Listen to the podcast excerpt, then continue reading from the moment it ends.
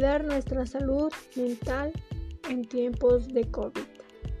A medida que los países han ido aplicando medidas para restringir los movimientos con el fin de reducir el número de infecciones por el virus de la COVID-19, cada vez más las personas estamos cambiando radicalmente nuestra rutina cotidiana.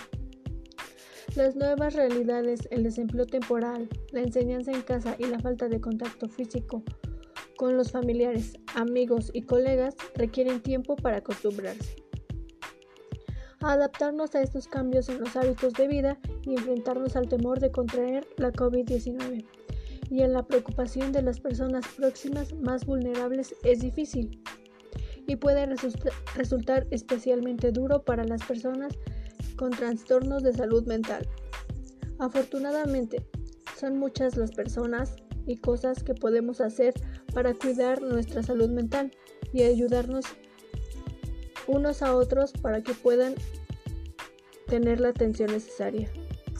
Debemos mantenernos informados, escuchar los consejos y recomendaciones de las autoridades nacionales y locales. Debemos de seguir una rutina diaria a la medida que si es posible para mantenernos ocupados, como levantarse y acostarnos todos los días a una hora similar, no descuidar nuestra higiene personal, tomar comidas saludables en horarios fijos, hacer ejercicios de manera y forma habitual. Debemos de reducir la exposición a noticias para no espantarnos y si las leemos pues que sean reales por una página confiable, tener el contacto siempre con la sociedad, nuestros amigos, familiares. Debemos de evitar el alcohol y las drogas para que eso no nos lleve a la ansiedad, el aburrimiento o el aislamiento.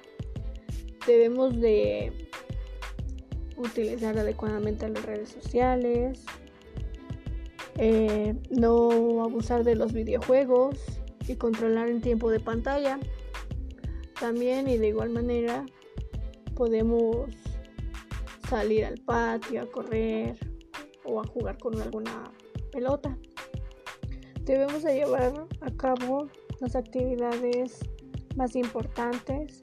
Cuando salgamos debemos llevar cubrebocas, careta, google, gogles, eh, cubrebocas, especialmente que sea doble, para así evitar el contagio, estar a dos metros de las personas si es que vamos a comprar o vayamos a algún sitio, no asistir a fiestas o reuniones con mucha gente, ya que eso es un riesgo para todos.